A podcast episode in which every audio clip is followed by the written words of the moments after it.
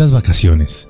Todos anhelamos que se llegue ese periodo de descanso, donde podamos disfrutar con la familia, amigos o en soledad, ya sea para quedarnos en casa, viajar o simplemente salir de la rutina de todos los días.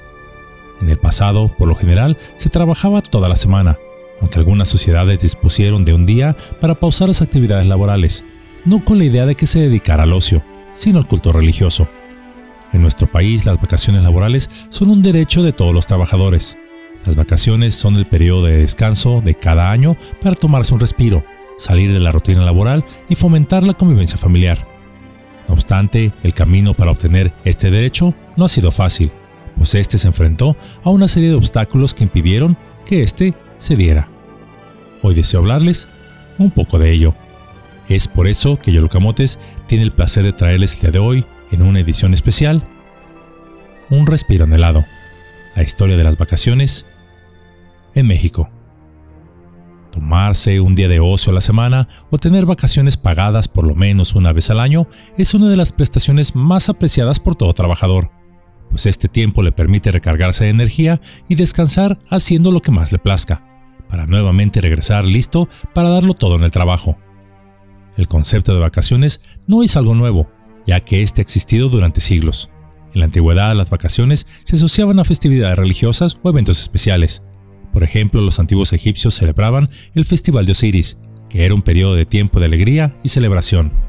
Los antiguos griegos celebraban los Juegos Olímpicos, que eran un evento deportivo que se llevaba a cabo cada cuatro años. En Roma, el emperador Constantino decretó en el año 321 después de Cristo la festividad pública semanal del Sol Invicto. En España, durante el reinado de Alfonso X, el Sabio, en el siglo XIII, se estableció que un día no se trabajara, en este caso para que la persona lo dedicara a sus deberes cristianos. En la Edad Media, las vacaciones fueron menos frecuentes que en la antigüedad. Esto se debe a que la gente trabajaba más y tenía menos tiempo libre, no obstante, algunas personas todavía tomaban vacaciones para visitar a familiares y amigos o para ir de peregrinaje a lugares sagrados. Asimismo, la Iglesia Católica prohibía trabajar durante ciertas festividades religiosas, por ejemplo los domingos, la Navidad o la Pascua. En el siglo XVI, el concepto de vacaciones comenzaría a cambiar. Las personas comenzaron a tomar vacaciones para descansar y relajarse, así como para viajar a nuevos lugares. Esto se debe a que el transporte se había vuelto más fácil y económico, la gente tenía además más tiempo libre. Para finales del siglo XVIII y principios del XIX, los artesanos de las ciudades, más autónomos en la organización de su tiempo, ya dejaban de trabajar el sábado por la tarde y destinaban una parte del domingo al esparcimiento de las tabernas. Por el contrario, las jornadas laborales en las industrias recién nacidas eran extenuantes, de 10 a 18 horas diarias. Para los obreros de las fábricas no estaba considerado ningún día de la semana al descanso, y excepcionalmente se les permitían algunas horas del domingo para dedicarlas a las actividades religiosas. Durante el virreinato de la Nueva España, el concepto de vacaciones no existía como tal. Todos por igual, indígenas, criollos, mestizos, etc., laboraban los mismos días del año, y los únicos días que descansaban era durante las actividades religiosas. En México, el derecho a vacaciones para los trabajadores se remonta al siglo XIX, en el año de 1857 la Constitución de la República Mexicana estableció que los trabajadores tenían derecho a un descanso semanal de 24 horas. No obstante, uno de los cambios más radicales en materia de descanso laboral hacia los trabajadores se dio en el año de 1864, cuando el emperador del Segundo Imperio Mexicano, Maximiliano de Habsburgo, promulgó una serie de leyes del trabajo que fueron consideradas progresistas y radicalmente liberales. Entre estas se prohibía el trabajo infantil, creaba un seguro social para los trabajadores, implementaba una serie de mejoras laborales en las minas y fábricas, reconocía el derecho de los trabajadores a formar sindicatos y aún más importante, limitaban la jornada laboral a 8 horas diarias. Y por si esto fuera poco, establecía el derecho de un mínimo de 10 días de vacaciones por año a todos los trabajadores. Además que estas vacaciones deberían ser pagadas, estableciendo que el trabajador debería tener también un día de descanso semanal y que éste fuera pagado. Estas leyes en favor del trabajador se adelantarían a su época por más de 100 años, aunque fueron bien recibidas por la clase trabajadora, fueron rápidamente rechazadas por los empresarios, ya que las consideraron demasiado costosas para el comercio y la economía, argumentando que su implementación influiría en un mayor aumento de impuestos, en la pérdida de empleos, cierre de empresas y el caos financiero nacional donde solo habría hambre y rechinar de dientes, en lo que fue una postura claramente exagerada, pues nada de esto sucedió. No obstante, al caer el imperio de Maximiliano y con el establecimiento definitivo de la República y al frente de ella, el paladín de los trabajadores, Benito Juárez, se regresó a la acostumbrada y ya amada tradición mexicana de explotar al trabajador. No obstante, al avanzar la segunda mitad del siglo XIX, fue cambiando la percepción sobre el descanso semanal. Y aunque en la Constitución juarista de 1857 ya se establecía un fabuloso día de descanso obligatorio, esta era letra muerta, pues prácticamente nadie la cumplía. Fue durante el gobierno del presidente Díaz que las primeras leyes de vacaciones en México fueron promulgadas en 1881. Estas leyes otorgaban a los trabajadores de la industria textil dos días de vacaciones al año. En 1889, el gobierno mexicano promulgó una ley que otorgaba a los trabajadores de todos los sectores un día de vacaciones al año. Esta ley fue posteriormente ampliada en el año de 1897, la cual otorgaba dos días de vacaciones al año a los trabajadores.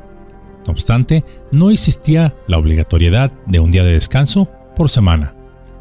Fue a principios del siglo XX, en el año de 1904, que al otro lado del océano, en España, una ley bajo la presidencia del gobierno español de Antonio Maura declaró obligatorio el otorgamiento de al menos un día de descanso semanal al trabajador, para que éste, de esta manera, quedara, y cito, liberado para realizar la actividad que desee.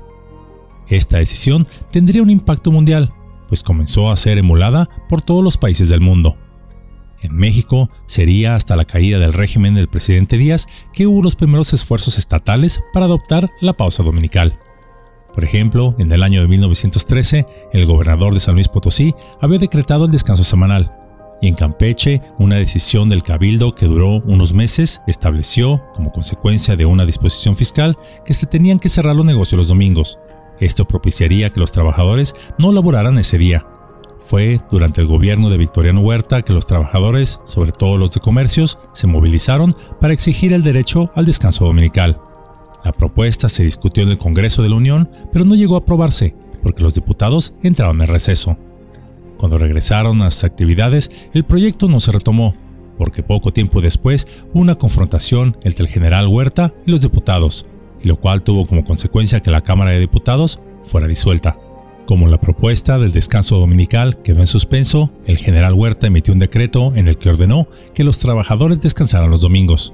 Existen registros de que se aplicó de manera muy irregular, en el sentido de que era una disposición del presidente, no una ley, y en consecuencia muchos patrones se resistieron a su implementación. Pero también quienes no la acataron y por ser un decreto presidencial fueron arrestados y dos o tres comerciantes fusilados. Pero sería en el estado de Yucatán donde se inició por vez primera una gran movilización de trabajadores que pugnaba porque se diera un día de descanso al trabajador. Este movimiento contó con el apoyo de distintas organizaciones tales como la Liga de Acción Social, la Acción Católica y así como distintos diarios de la región, los cuales comenzaron juntos a presionar al Congreso del Estado para que esto se llevara a cabo. Por supuesto, hubo quienes se opusieron a esta iniciativa, debido a que alegaban que sus comercios se verían afectados por ser el domingo el día en que usualmente las familias dedicaban a proveerse de la despensa semanal. Otros argumentaron que si se le dejaba más tiempo libre a los trabajadores, iban a aumentar el alcoholismo, así como toda clase de vicios, pues un hombre ocioso, decían, caería más fácilmente ante las tentaciones del demonio.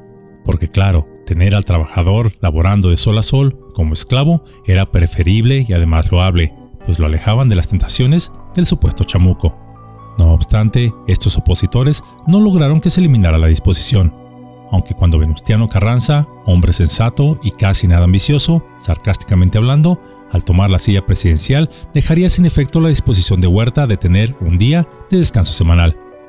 Pero fue en esta misma época y también en Yucatán donde don Salvador Alvarado, gobernador del estado y quien presidió este cargo de 1915 a 1917, y siendo además hombre cercano a Venustiano Carranza, respaldaba el derecho al reposo.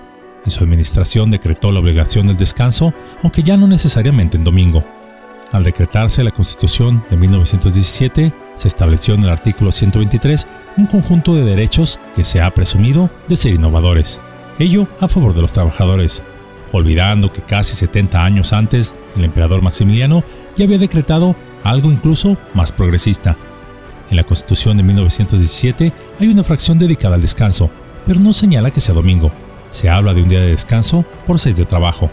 Asimismo, y rápidamente, para cumplir con los postulados de la Revolución Mexicana, que decían haber surgido en defensa del campesino y trabajador, que tan solo 14 años después, en 1931, se promulgó la Ley Federal de Trabajo, LFT, la cual establecía el derecho a vacaciones anuales pagadas para todos los trabajadores mexicanos. Esta ley contiene un capítulo dedicado a los días de descanso, y donde establecía no solo el descanso semanal, sino también de un periodo vacacional anual, y además que estos días de descanso, así como los periodos vacacionales, deberían pagarse. Aunque esta ley se quedaba algo corta, pues establecía cuatro grandes y generosos días al año para vacaciones, donde además estos estarían fijados en el contrato al trabajador. Con tantos días disponibles, ni quien se quejara, ¿a poco no? Pero, como siempre hay flojos que creen que es necesario tiempo en familia o simplemente para vivir la vida, sarcasmo por supuesto, en 1959, tan solo 38 años después, el Congreso de la Unión, atendiendo el clamor de los trabajadores, reformó la Ley Federal del Trabajo para establecer el derecho de los trabajadores a un periodo mínimo de vacaciones pagadas de 6 días por año, y los cuales aumentarían en dos días extra cada año, ello hasta llegar a 12. Hay que señalar que esta reforma no establecía la prima vacacional. Sería hasta el año de 1970, durante la presidencia de Gustavo Díaz Ordaz, héroe para unos y caníbal para otros, que se estableció esta prestación, la cual consiste en un 25% del salario extra que le corresponde al trabajador durante su periodo vacacional. Esto se hizo con el propósito de que el trabajador pudiera viajar o hacer algo distinto que vivir el día a día con tan solo su sueldo. Pero aún más veloz y tan solo un poco más de 50 años después, hasta el año 2022, en los que se elevarían estas vacaciones de 6 a 12 días por año, mismo que aumentarían de manera gradual hasta llegar a los 32 días de descanso pagados. Esta nueva disposición nos dice que las personas trabajadoras que tengan más de un año de servicios disfrutarán de un periodo anual de vacaciones pagadas, que en ningún caso podrán ser inferior a 12 días laborales, que aumentarán en dos días laborales hasta llegar a 20 durante los primeros 5 años de servicio. Y es a partir del sexto año donde aumentarán dos días por cada 5 años de servicio hasta llegar a 32 días. Algunos han criticado esto último, pues alegan que pocos o casi nadie lograrán llegar a estos 32 días. Y si bien esto fue un gran avance, la Organización Internacional del Trabajo establece que el periodo vacacional mínimo que debe tener un trabajador en su primer año de servicio son 18 días, por lo que nuestro país se ubica por debajo del promedio en economías comparables.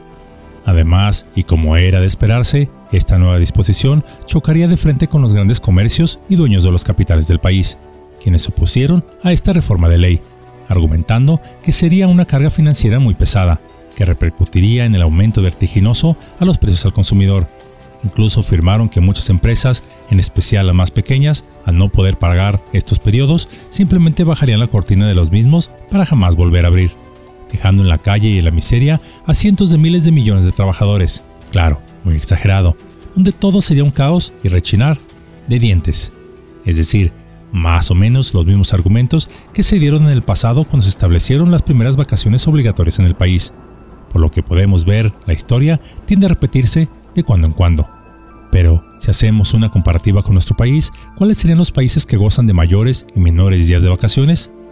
Cabe aclarar que la siguiente lista se combinan tanto los días pagados por ley así como los días públicos de fiesta. Al combinarlos se obtienen los días reales de vacaciones pagadas.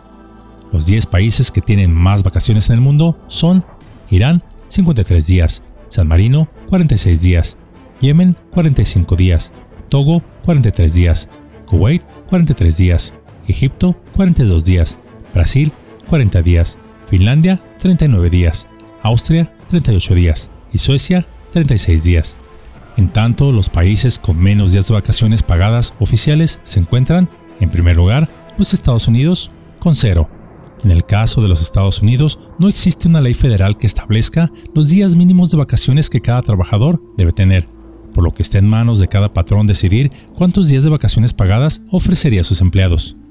La falta de una ley federal que requiera días de vacaciones pagadas en los Estados Unidos ha sido criticada por algunos como una desventaja para los trabajadores, pues argumentan que esto conduce a mayores niveles de estrés y agotamiento entre los trabajadores.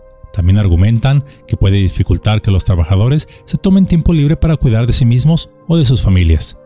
Los defensores de esta política, es decir, que no existan días de vacaciones oficiales pagadas, argumentan que se le da a los patrones más flexibilidad en la forma que administran su fuerza laboral. También argumentan que esto conduce a la innovación y al dinamismo de la fuerza de trabajo, así como una mayor productividad, ya que es menos probable que un trabajador se ausente por razones de enfermedad o que renuncien sin aviso alguno si saben que no serán compensados por ello. Pero, ¿por qué menciono todo esto? Porque desde la entrada en vigor del Tratado de Libre Comercio entre México, Estados Unidos y Canadá, se ha buscado que nuestro país adopte gradualmente esta postura laboral. En segundo lugar de esta lista tendríamos a Micronesia con 9 días. En tercer lugar, a Japón con 10 días. En cuarto lugar, México con 12 días pagados al año. Nuestro país cuenta con 12 fabulosos días de vacaciones que se pueden gozar al cumplir un año de trabajo, y siempre y cuando la empresa los desee otorgar ya que aunque estos 12 días de vacaciones estén en la ley, en ocasiones las empresas o te los dan diferidos o simplemente se pasan esta disposición por el arco del triunfo. Además, cabe señalar que las vacaciones no son acumulables, es decir, si no se toman en el plazo de un año posterior al tener derecho a ellas, estas no se pueden acumular a la del año siguiente. En quinto lugar, Palau con 12 días. Sexto, Kiribati con 13 días. Séptimo, China con 16 días. Octavo, Líbano con 17 días noveno Filipinas con 17 días y décimo Nigeria con 17 días. Pero, a todo esto, ¿qué podríamos concluir? Creo personalmente, y muchos quizá estarán de acuerdo con su servidor, que la batalla para alcanzar un tiempo digno de esparcimiento y de descanso personal no ha sido fácil. De hecho, aún no ha terminado. Las vacaciones son vistas por los dueños de los capitales y grandes empresas como un gasto molesto que merma las ganancias de la empresa. Un trabajador es visto como un engrane reemplazable, donde el si no te gusta, renuncia es la frase más común en el entorno laboral. Pero contrario a la visión empresarial, donde el trabajador es solamente un engrane desechable, creo que las vacaciones son necesarias e indispensables para el bienestar físico y mental del individuo. Además, benefician a la empresa, pues permiten a las personas descansar, relajarse, recargar las pilas y experimentar cosas nuevas que a su regreso al trabajo el empleado estará fresco para darlo todo de sí. Pero las vacaciones son algo más que solo recargar las pilas, pues nos pueden ayudar a limpiar nuestra mente y a concentrarnos en nuestros objetivos de vida, ya que éstas pueden ser un tiempo para el crecimiento interior, una oportunidad de darnos un tiempo de reflexión sobre nuestras vidas, lo cual nos permite obtener una perspectiva de a dónde queremos ir. De hecho, hace muchos años, bueno, algunas 5 o 6 décadas, se llegó a la conclusión de que el ser humano podría trabajar 75% menos de lo que lo hace en la actualidad, incluso sin tener que llegar a una edad avanzada casi en la antesala de la muerte para poder jubilarse, ello sin pérdida de productividad y sin merma en la calidad de vida. Pero, ¿qué hace que se tenga que trabajar casi hasta el último aliento de nuestra existencia? No es la falta de dinero, de producción, de vivienda o ninguna necesidad material, pues esto en realidad hay en abundancia, sino la causa reside en una sociedad enfocada en la ambición, la codicia y el poseer el mayor número de bienes materiales que los demás. Es paradójico que hoy en día disponemos de tecnología, maquinaria y herramientas de productividad que nuestros padres y abuelos siquiera soñaron. Producimos más, creamos más, construimos más que todas las generaciones que nos precedieron. Y no obstante, trabajamos más tenemos poco y disfrutamos casi nada del producto de ese trabajo. Sin dejar de mencionar que muchas personas están tan ocupadas con el trabajo y otros compromisos que no se toman suficiente tiempo para sí mismas. Esto inexorablemente conducirá al estrés, al agotamiento y a problemas de salud. Al tomar vacaciones regulares, las personas pueden darse la oportunidad de relajarse, recargarse y concentrarse en su bienestar. He aquí algunos de los beneficios de tomar vacaciones según mi punto de vista. Mejora en la salud física. Las vacaciones pueden ayudarnos a reducir el estrés, mejorar la calidad del sueño y aumentar el sistema inmunológico. Mejora en la salud mental. Estas nos pueden ayudar a reducir la ansiedad, la depresión y el estrés. Mejora en la productividad. Las vacaciones nos permiten regresar al trabajo frescos y motivados. Mejora en la creatividad. Las vacaciones nos ayudan a pensar de manera más creativa y resolver problemas de manera más efectiva. Relaciones más sólidas. Indudablemente las vacaciones nos ayudan a conectarnos con nuestros seres queridos y así crear recuerdos para toda la vida. Incremento en nuestra apreciación de la vida. Las vacaciones pueden ayudar a las personas a tomar las cosas con calma, a detenernos por un momento para poder apreciar el mundo que vivimos. Y ya, para finalizar, recordemos que no somos engranes de una máquina que nunca se detiene, sino espíritus inmortales viviendo en un cuerpo material, y el cual necesita también reposo y recogimiento, pues aún la máquina más perfecta debe también tener sus momentos en los que le demos descanso y mantenimiento. Pues no olvidemos que aunque en este plano de existencia sea necesario trabajar para vivir, jamás debe ser necesario vivir para trabajar, pues esto se convertiría en esclavitud. Y venimos a este mundo no a ser esclavos, sino a recordar quiénes somos y a ser libres. Las vacaciones entonces serían una época mágica, donde el tiempo se detiene para que podamos deleitarnos con los colores de la existencia. Por lo que, trabajemos con pasión, disfrutemos de nuestras vacaciones con alegría, pero vivamos cada instante, ya sea en el trabajo o en nuestro tiempo libre, como si fuera el más valioso y último momento de nuestra vida.